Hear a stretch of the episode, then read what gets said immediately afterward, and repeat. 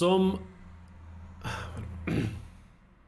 Herzlich willkommen zum Drop Serienspezial und zwar The Mandalorian Episode 8, die letzte finale Folge der ersten Staffel, ist endlich draußen, beziehungsweise endlich in Deutschland draußen und deswegen gibt es hier die Review und die finale Review der gesamten Serie. Also die Serie ist, äh, beziehungsweise die letzte Episode fängt äh, schon mal gut an und äh, hat ein, äh, hat auch die, mit, die längste Laufzeit. Ich meine, bei 40 Minuten ist immer nicht viel, aber äh, immerhin haben sie es mal nicht geschafft, eine ganze Episode von normaler Länge zu produzieren. Aber nichtsdestotrotz eine sehr gute, sehr gute Episode.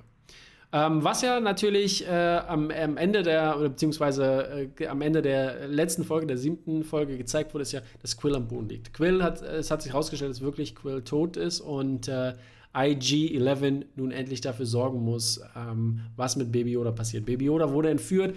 Wir alle sind sehr, sehr traurig und es fängt dann sehr interessant an mit, ähm, ähm äh, mit den äh, Stormtroopern, die Baby Yoda sozusagen geklaut haben. Und das ist schon mal äh, wirklich, äh, wirklich eine Szene, die so, so einen, einen mitnimmt, weil Baby Yoda so cute ist und jeder Baby Yoda liebt. Und das ist einfach, geht einfach nicht, dass sie nämlich zuschlagen. Child Abuse, böse, böse und da regen sich natürlich einige ganz schön auf und die Stormtrooper, die müssen auf jeden Fall sterben und äh, weil was anderes geht nicht, wenn sowas passiert.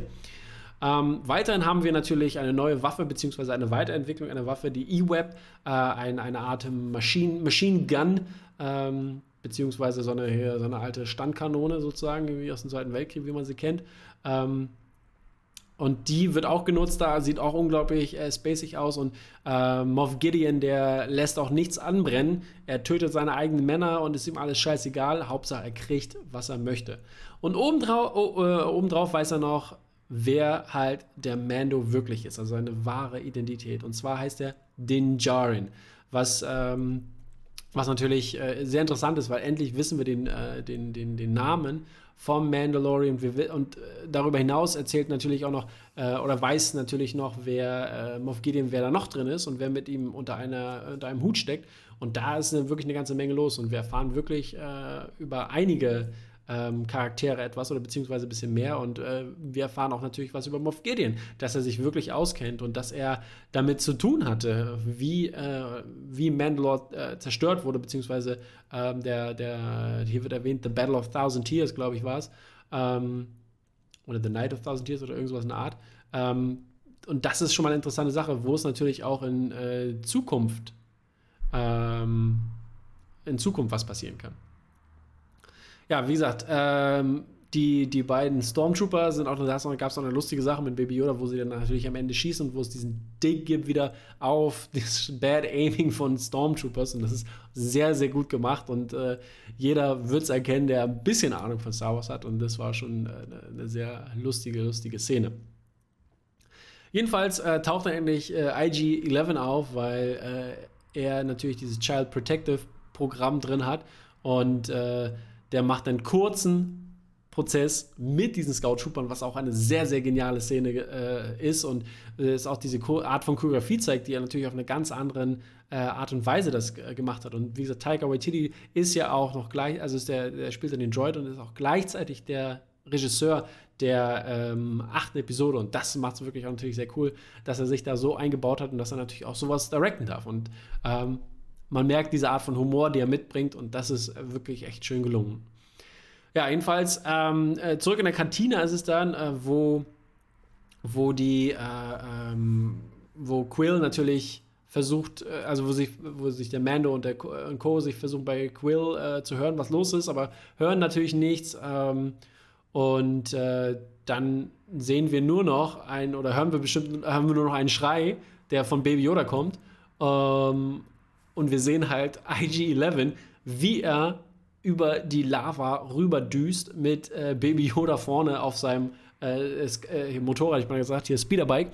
Und unglaublich, unglaublich witzig gelungen. Und äh, natürlich äh, fragt ihn der Mando halt, what did you do? Und hat schon Angst, dass natürlich diese, diese, diese Droids, die er, wodurch er sein Trauma hat, äh, aus, wo er auf seinem Planeten von den Mandalorians be, be, befreit wurde, ähm, deswegen äh, ähm, sagt er auch, oder beziehungsweise denkt er auch, dass er was mit Quills Tod zu tun hat, was wirklich interessant ist. Und ähm, IG-11 äh, antwortet darauf nur, I fulfilled my prime directive und äh, which is to protect the child. Und das ist wirklich ein Moment, wo ich dachte so, oh shit, it's gonna go crazy now. Und unglaublich, unglaublich gut gemacht. Und äh, dann äh, fährt er in diese Stadt rein und blastet alle Stormtrooper auf dem Weg weg in einer unglaublich coolen Manier. Ein, ein unglaublich guter Charakter ist das geworden und das ist auch eine sehr coole Action-Sequenz und ähm, die in, in der Kantina äh, gleichzeitig äh, sind äh, darauf, äh, beziehungsweise haben das Problem, dass natürlich da die, die anderen Stormtrooper rein wollen und dann schicken sie den Flame Trooper rein und äh, versuchen dann natürlich endlich da äh, der Lage Herr zu werden. Aber äh, sie können noch mal alles aufhalten, was, äh, was, gut, was ganz gut gelungen ist für die, für die Eingesperrten in der Kantine. Und dann passiert einiges, dass natürlich alles außer Kontrolle gerät. Auf, sag ich mal, ähm, sind, die versuchen da rauszukommen aus dieser Kantine. Da gibt es so ein, äh, in, die, in die Kanalisation sozusagen, wo die Mandalorian bzw. Die, der, der, der Clan sich versteckt hat. Und das war ist wirklich ganz interessant äh, äh gemacht halt, ne? dass sie wirklich ähm, die Hoffnung hatten, dass sie natürlich auch noch da sind und äh, das, also der Rest von den Mandalorians und die haben wir in der dritten Folge gesehen, wo sie sich revealed haben gegenüber der Masse an Menschen, die dort zu, die, also beziehungsweise die, die, die, nicht die Masse an Menschen, aber die Menschen, die dort in der, in, auf diesem Planeten wohnen, beziehungsweise in dieser Stadt. Und äh, ja, äh, wie gesagt, als sie dann da angekommen sind und dann ist dieser Flame Trooper reinkommt in diese Kantine und äh, Baby Yoda nochmal seine Force Power nutzt und ihn äh, zerstört sozusagen, beziehungsweise so wegbounced, dass da alles nochmal okay ist. Und das macht es wirklich spannend. Und da explodiert eine ganze Menge und sie können gut zurückfighten äh, gegen die Stormtrooper, aber äh, es nützt nichts. Ähm, der, äh, der ist, wie gesagt, dass, dass, dass er wirklich, dass da der Mando verletzt wird. Und ähm, die können ihn nicht können ihm nicht helfen. Also den Jaren kann nicht geholfen werden, ohne den Helm abzunehmen. Er sagt so, aber er sagt, nein, ich kann meinen Helm nicht abnehmen für keinen, äh, für keinen Menschen. Und äh, äh, weil er ja geschworen hat, dass er für keine, für keinen Leben, also kein Living Thing, äh, dass es, dass kein Living Thing sein, sein Gesicht sehen darf. Und dann antwortet halt IG-11, I'm not a living thing. Und das ist halt so auch so ein richtig schöner Moment, wo man dann endlich, wenn alle, wenn, wenn die anderen abgehauen sind und er wirklich alleine ist und sich aufopfern möchte, ähm, dass man endlich das Gesicht von Pedro Pascal sieht. Ja, darauf haben wir alle gewartet. auf diese Helmet-Situation. Auch wirklich sehr cool und IG-11 kann ihn heilen. Ähm, beziehungsweise es dauert dann natürlich noch einigen Moment, bis er wirklich fully recovered ist. Und, äh, aber sie können erstmal weiter äh, und äh, weiter und treffen dann halt wieder auf Cara Dune und Grief Karga mit, mit Baby Yoda und äh, oder The Child, wie es halt natürlich heißt. Und da in diesen Tunneln versuchen sie natürlich Hilfe zu äh, bekommen. Und dann sehen sie, was wirklich mit den äh, Mandalorianern passiert ist und dass der, ähm, dass da alles wirklich verlassen ist und dass ähm, dass sie da diese Helme sehen und auch diese, also diese, dieses, vielleicht sind die tot, vielleicht auch nicht, keiner weiß es. Aber sie treffen dann auf den, auf The Armorer, die, der von Emily Swallow gespielt wird. Und äh, die erzählt dann halt, dass, dass die Bounty Hunters ähm, ausgelöscht wurden, beziehungsweise einige konnten sich natürlich noch vom Planeten retten, aber sie sind jetzt auch ohne Helm und alles, weil die Helme ja da lagen und müssen, ähm, müssen natürlich halt die, das, das ein, gestehen sozusagen, was, dass, dass die, das Imperium immer noch einen starken Halt hat. Ähm, die Frage, die da aufkommt, ist natürlich auch, wie die, also wie viel Imperiale mussten da sein, um diese ganzen Mandalorianer zu besiegen und ähm, und weil wir haben ja schon gesehen, wie ineffektiv sie eigentlich gegen den Mando äh, sind und seine kleinen, äh, seine Kumpels halt, ne, seine Crew. Und ähm, das ist natürlich die Frage, wie, was da passiert ist, genau, und was in Navarro, also der Planet halt, was, was die Imperialen da gemacht haben. Äh, dann ist natürlich auch noch eine Frage, wie hat der Armor survived, ne? Und äh, während alle anderen gekillt wurden. Und ähm, sie musste dann ja, musste dann ja vielleicht sich irgendwo versteckt haben oder irgend sowas.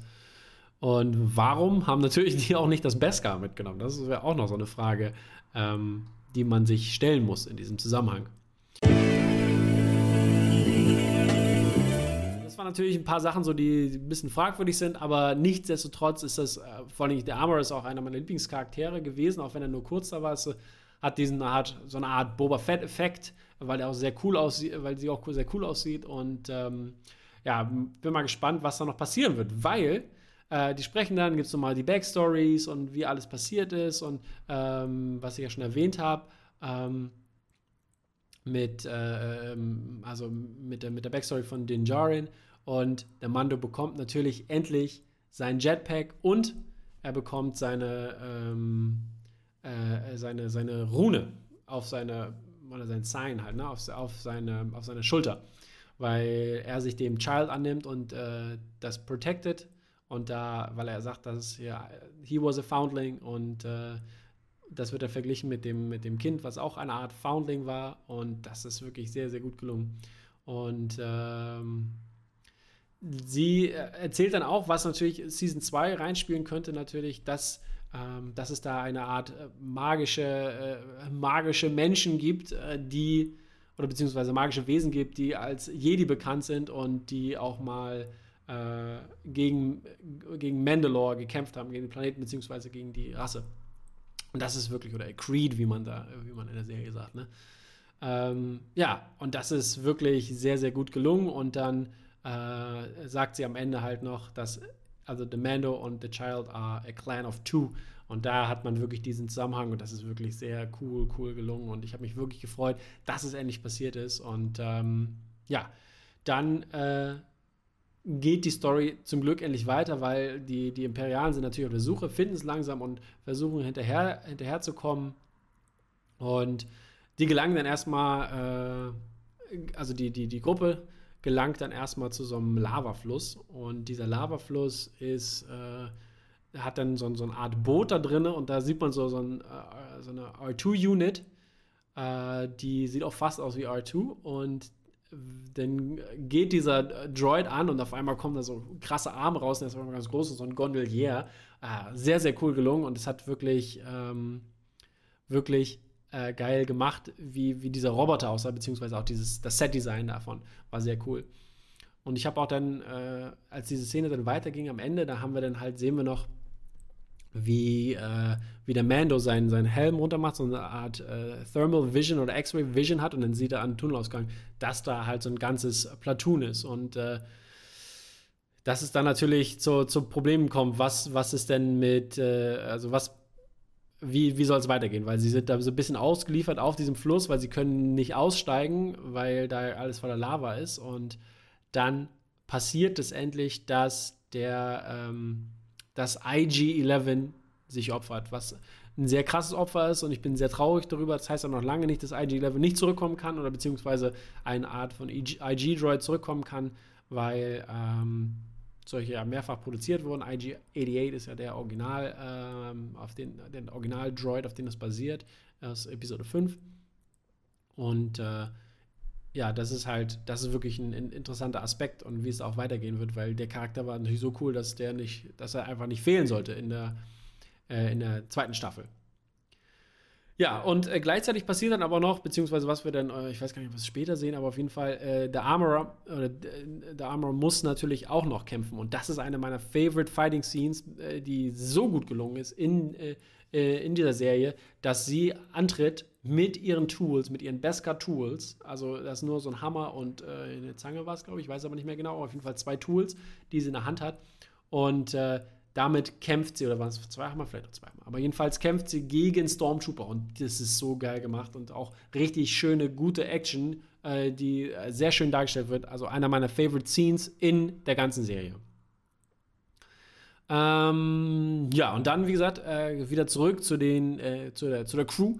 Wie, sie sagt, äh, wie gesagt, IG-11 äh, sprengt sich in die Luft, kann natürlich so den, den, den Weg frei machen und äh, als sie dann endlich rauskommen, nachdem IG gestorben ist, ich hätte da eine Träne in den Augen, weil IG war mir schon, war schon wichtig.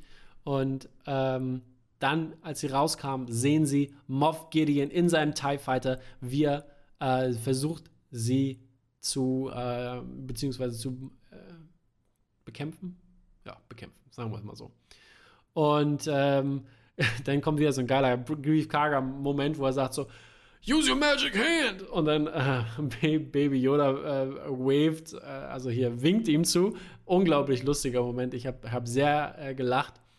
Ähm, aber trotzdem ging es dann gleich spannend weiter. Es war nur ein ganz kurzer Moment, aber es war äh, wirklich äh, sehr herzerweichend. Und ja, dann bekämpft halt der Mando mit seinem Plan, mit seinem Jetpack den TIE Fighter und kann sogar was tun, was wirklich sehr geil gelungen ist. Und das Ding stürzt ab, alle sind äh, glücklich und gut. Und ähm, ja, dann versuchen sie jetzt natürlich, äh, das, beziehungsweise Cara Dune bleibt dann und versucht dann die restlichen Imperials auf dem Planeten äh, zu eliminieren, beziehungsweise da auszurocken, äh, ähm, da, da wegzuschaffen. Und äh, Grief Karga bietet ihr natürlich einen Job an, weil der natürlich auch da bleibt. Ähm, aber er will auch natürlich den Mondo, äh, den Mando gerne bei äh, wieder zurückhaben, aber der lässt sich nicht zurückholen und äh, wird halt, äh, versucht halt da ähm, einen neuen Weg zu gehen, weil er, er mit Baby Yoda zusammen, der dann am Ende ein, so, ein, so, ein, so, ein, so ein, Stück Beskar noch hat in einer Form von einem Mythosaur Skull, ne, das ist ja das typische Symbol, also das, dieses ähm, langschnauzige Tier mit den Hörnern, das so elefantenmäßig ein bisschen aussieht. Ähm, ja, das ist ja natürlich, da äh, hat er den Hals und das ist ja das, das Ding, was in, in, aus, aus, äh, von Mandalore, von dem Planeten kommt und äh, das so ein bisschen äh, resembled, was die Bounty Hunter dafür, also ist, wofür stehen. Ja, äh, aber das ist natürlich ähm, nicht das Ende, weil wir sehen auf einmal noch am Ende der, der Serie, wie auf einmal die äh, Javas da sind und den TIE Fighter versuchen aufzuräumen. Und auf einmal äh, kommt ein, ein, ein, irgendwas schneidet halt durch, was aussieht wie ein, wie ein Lightsaber, aber es ist kein Lightsaber, also kein Laserschwert, sondern ein der Darksaber, der aus der Clone Wars Serie und Rebels Serie bekannt ist. Ähm, da gab es mehrere Folgen zu, sehr gute Story Arcs, kann ich auch an dieser Stelle nur empfehlen, diese Serie dazu gucken weil es macht definitiv Sinn, äh, da, da reinzuhorchen. Vor allen Dingen halt, wenn euch diese ganze Mandalorian History, äh, wenn ihr das interessant fandet, guckt diese Serie unbedingt. Disney Plus macht es möglich. Ähm, sehr gut. Und wie gesagt, der Darksaber äh, ist da und das ist halt schon, da gibt es eine richtig, richtig lange Geschichte. Darth Maul hat ihn kurzzeitig gehabt. Äh, äh, Bo-Katan äh, Kryze äh, hat ihn gehabt, also eine, eine, eine, eine ähm, weibliche Mandalorianerin und so weiter und so fort. Das war die letzte, die es hatte und äh, das ist halt wirklich äh, so gut gelungen. Und äh, da ist so viel passiert, dass man das unbedingt nochmal gucken möchte auch. Und es war eine super geile Serie. Und ich bin gespannt, wenn im Oktober endlich die zweite Staffel rauskommt und diesmal auch alle von Anfang an gucken können, weil Disney Plus dann ja etabliert ist.